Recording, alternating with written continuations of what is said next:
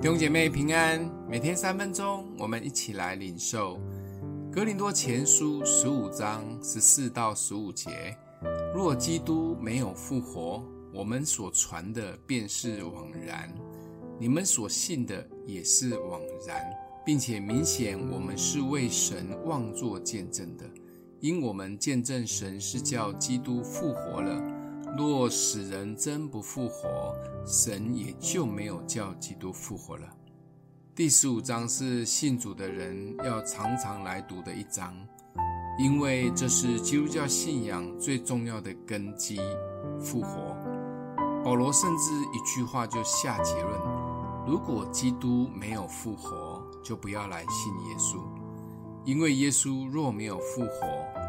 那美其名，他只是先知、智者、大善人、博爱的。保罗要告诉充满各种奇奇怪怪思想理论的哥林多教会，因为当时有好几派人的想法，有人相信没有复活这件事，有人相信复活，但复活以后只剩魂在那里飘来飘去。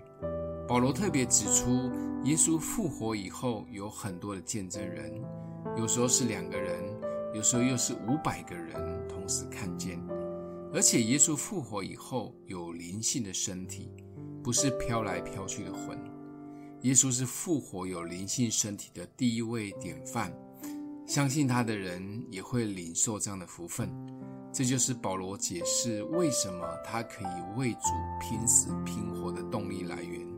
保罗的眼光真的看得很远。信靠耶稣，除了能保平安、有恩典、生命更坚强以外，其实信耶稣最重要的核心是复活这一件事情。因为如果我们大多的重心及期待都放在信主以后能够事事顺心，或许我们会很失望。就像保罗应该是最虔诚、认真又爱主的人，但保罗在地上的日子其实很辛苦。遭遇各样的患难困苦，被鞭打、被陷害，为教会承担压力，甚至还为以弗所教会哭了三年。但保罗依然常常喜乐。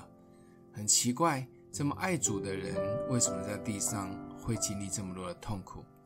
说真的，对看重且百分之百相信永恒你复活的保罗，一点都不会以为苦。